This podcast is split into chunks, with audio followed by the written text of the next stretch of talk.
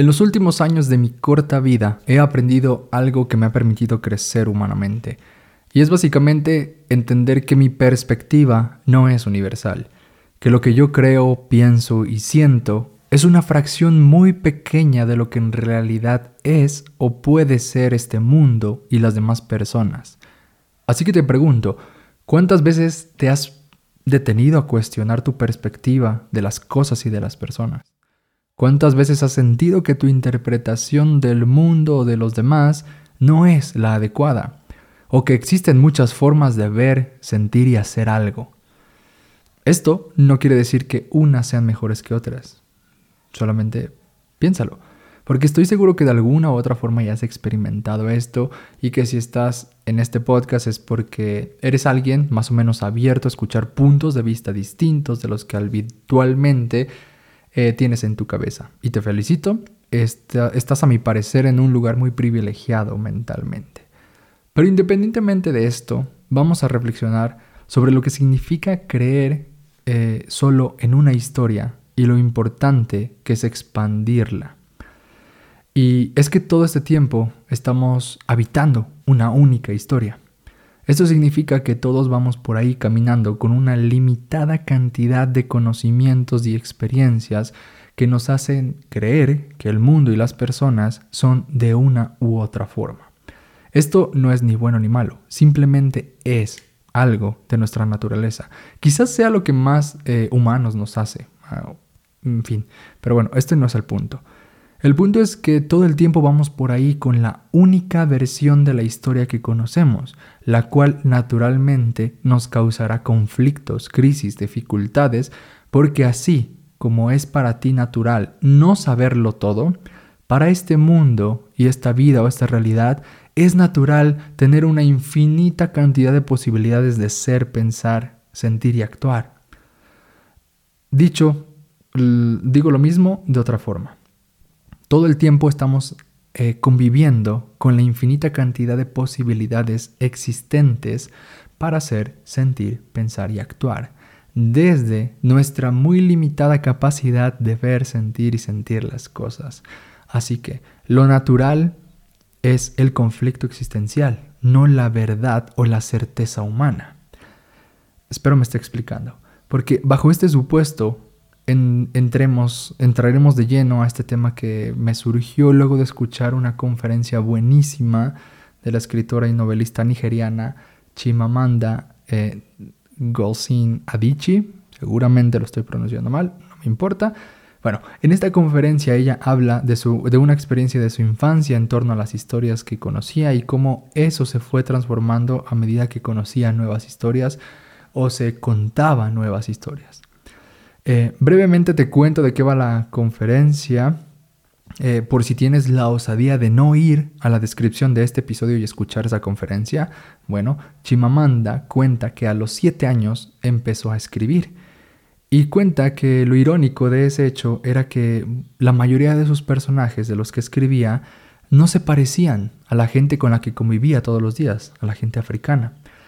Más bien, ella escribía, escribía de gente Mm, blanca, de otras costumbres, de otra cultura, principalmente la inglesa, que está muy, em, muy permeada o muy... Este, África está muy permeada de la cultura inglesa, digámoslo así.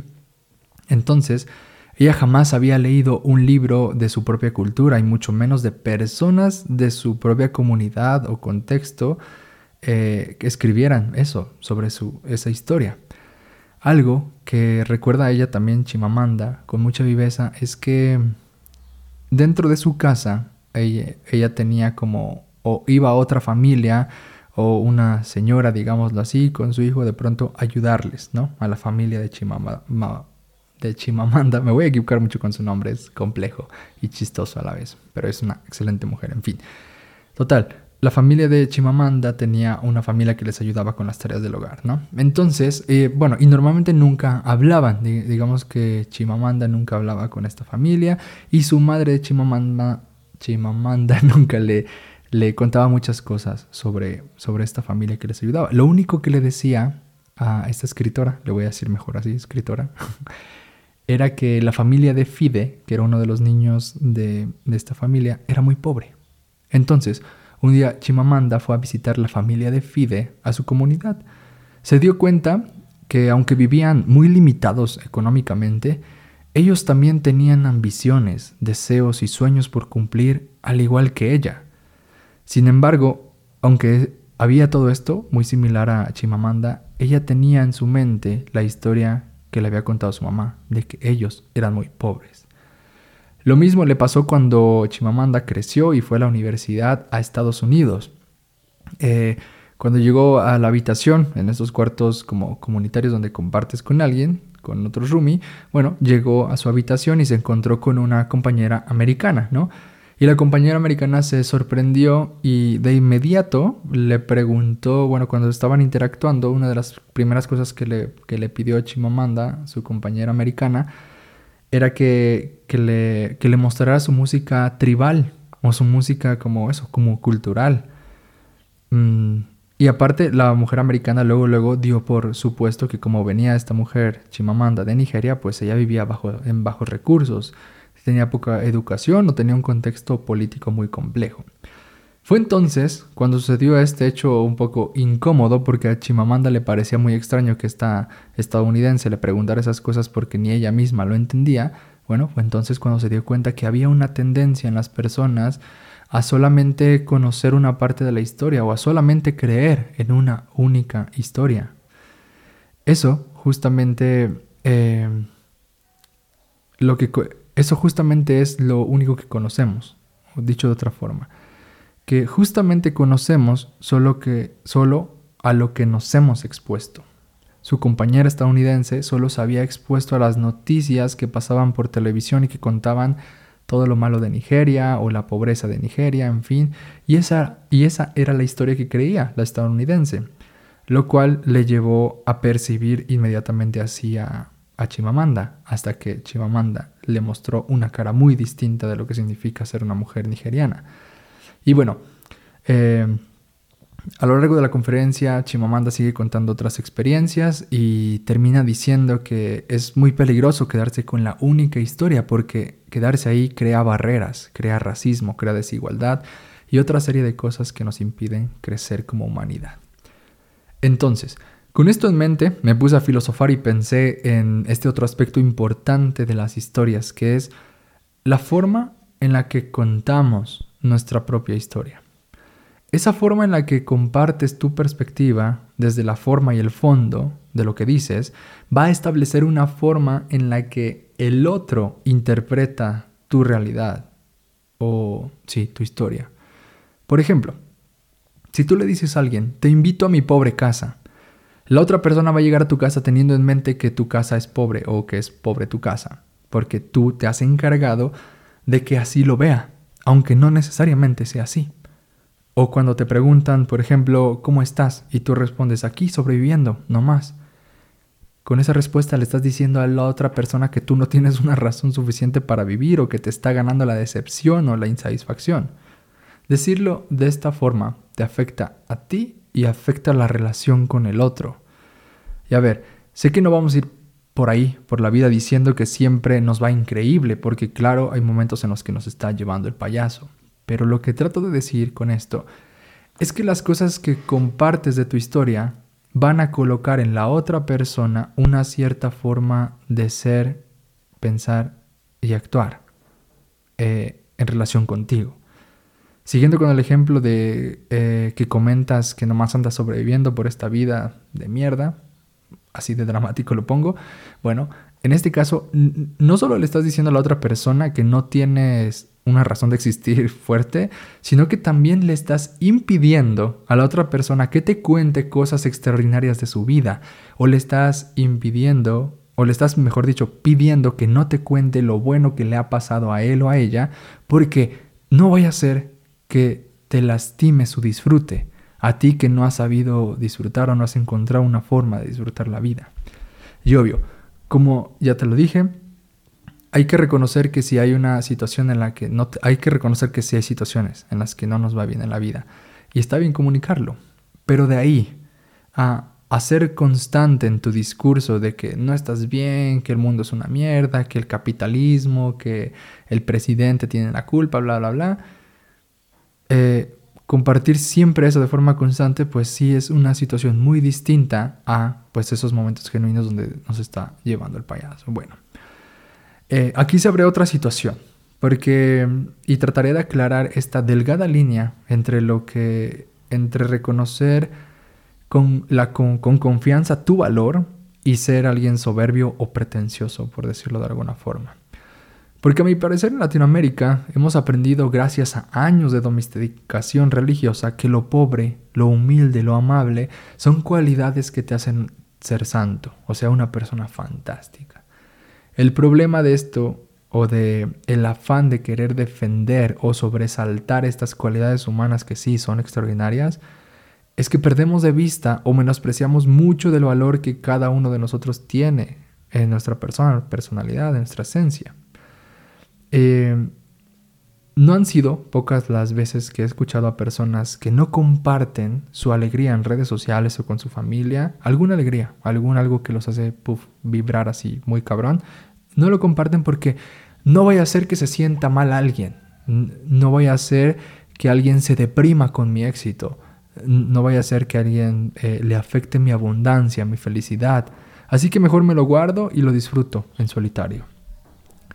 Este tipo de pensamientos abonan a la mentalidad de la única historia, desde ambos lados.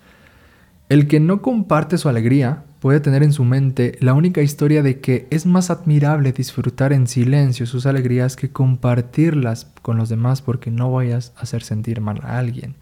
Y el que cree que es muy pretencioso que alguien comparta su éxito, sus alegrías, se cuenta a sí mismo la historia de que eh, pues al otro le va bien, el otro tiene la vida más fácil, el otro no se tuvo que esforzar. Y claro que hay historias así, pero en muchos casos estás perdiendo de vista el proceso que llevó a esa persona a estar en ese punto feliz, ¿no?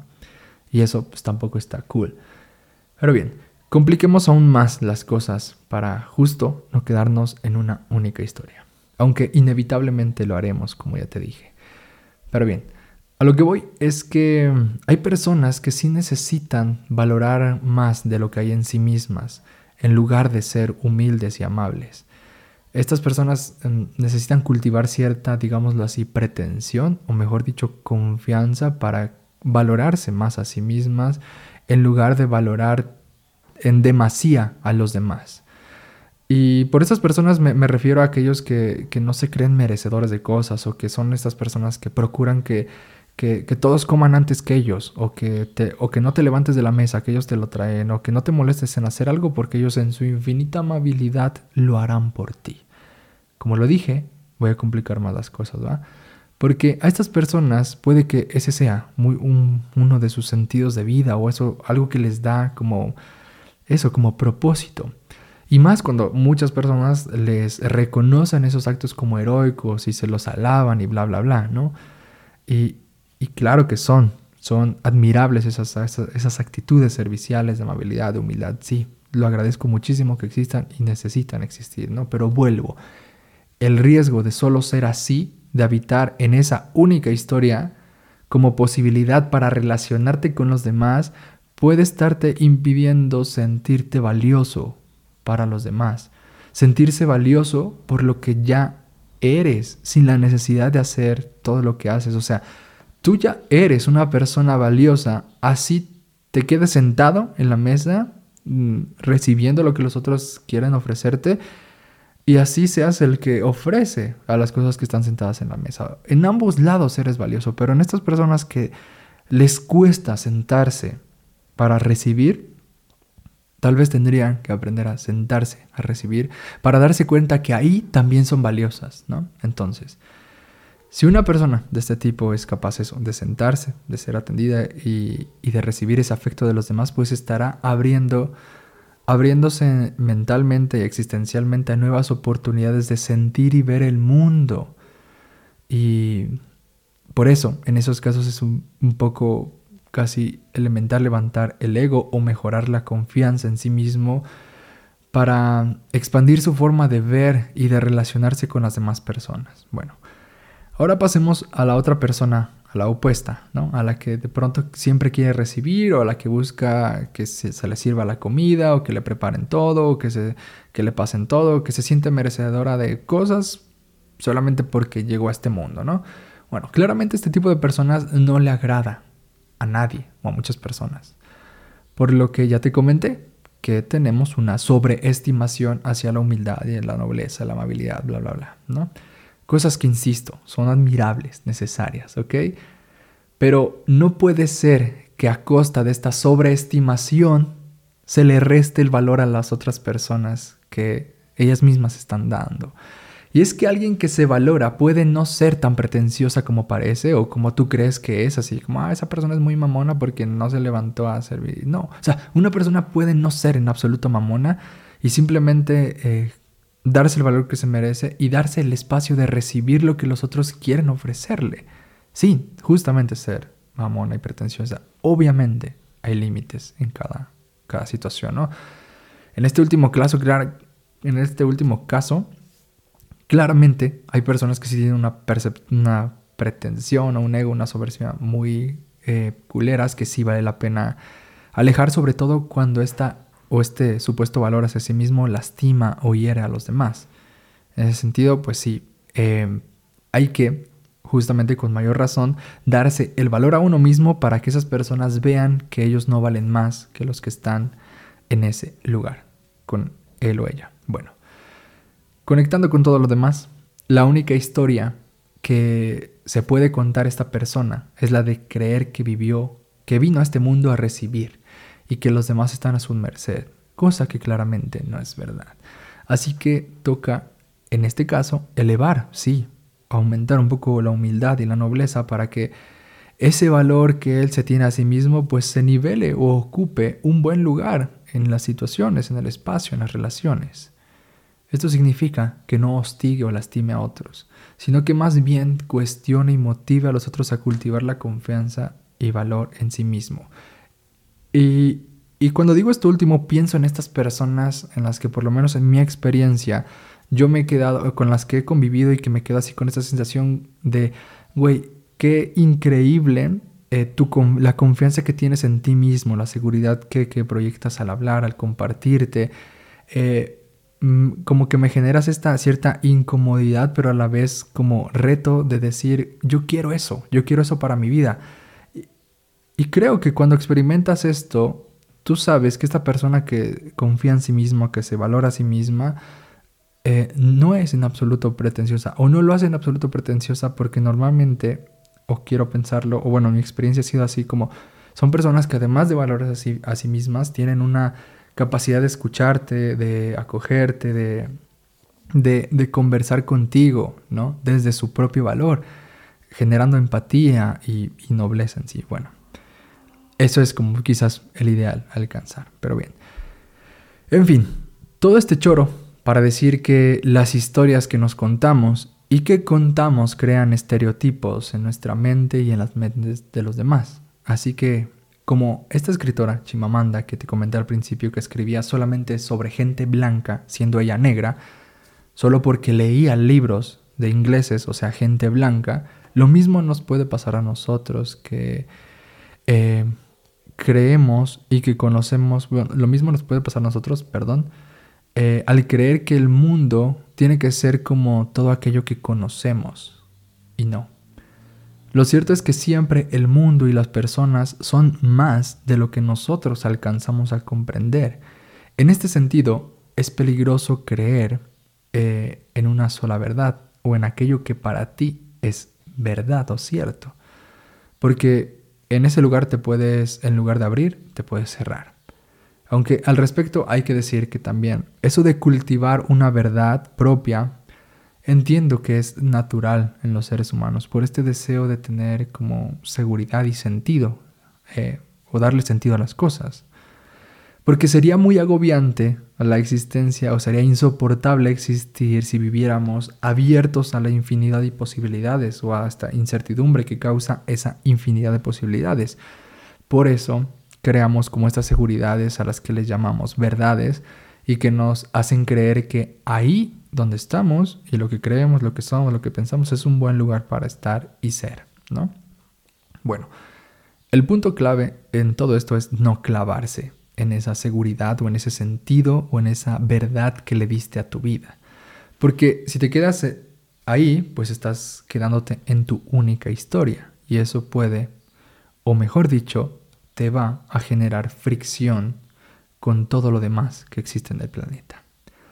Vuelvo a decir lo que dije al principio. Todo el tiempo estamos conviviendo con una infinita cantidad de posibilidades existentes para hacer, sentir, pensar y actuar desde nuestra muy limitada capacidad de ver, pensar y sentir las cosas. Así que lo natural en esta vida pues es vivir un conflicto existencial siempre. Y no es natural, digámoslo así, vivir en una certeza o en una verdad humana. Eso lo vamos construyendo para darle sentido y darnos esta seguridad y no volvernos locos. Lo que no necesariamente quiera decir que sea eh, estrictamente natural, o sea, la constante. Bueno, es cuestionable, ¿verdad? En este sentido, creo que hace mucho bien aprender a convivir con la infinidad de perspectivas que existen, o mejor dicho, eh, aprender a reconocer que no existe una única historia de, las cosas que tú conoces o de las perspectivas que tú tienes, sino todo lo contrario. Hay una infinita cantidad de posibilidades para hacer, pensar y sentir eh, las cosas en este planeta. Esto puede ser aterrador o liberador. Aterra cuando crees que es un atentado a tu supuesta verdad o cuando no sabes cómo enfrentar esta inmensidad de posibilidades. Pero es liberador cuando entiendes que la historia que, que te has contado y que has contado sobre ti al día de hoy eh, puede ser distinta mañana. Porque entiendes que somos posibilidad y que puede ser algo distinto, algo mejor para ti mismo y para los demás. Así que bien, para terminar, solo te voy a invitar a escuchar nuevas historias y a contar tu historia de forma distinta. Ojalá que esas nuevas historias a las que te abras a escuchar expandan tu conciencia hacia un nuevo lugar y que la forma en la que elijas contar tu historia, tu perspectiva, muestre el valor que tienes como persona y te dé más confianza. Justo en esto ando trabajando y compartirlo contigo me ayuda a reforzarlo y no olvidarlo y mantenerlo presente, por tanto. Así que a darle con todo a esta infinita existencia te deseo una buena vida y mientras tanto sigamos aprendiendo y no perdamos tiempo. ¿Qué tal? Soy José Carlos y esto es Aprendiz, el podcast donde comparto aprendizajes para pensar y vivir mejor. Este es un espacio para personas curiosas, interesantes y anormales que encuentran placer en la incomodidad, la crítica, el asombro y sobre todo el aprendizaje que hay en el infinito conocimiento almacenado en este planeta. Espero que en este podcast pienses, cuestiones y si es posible cambies algo para ser un mejor ser humano. Un mejor ser humano. Porque eso hace un eterno aprendiz. aprendiz.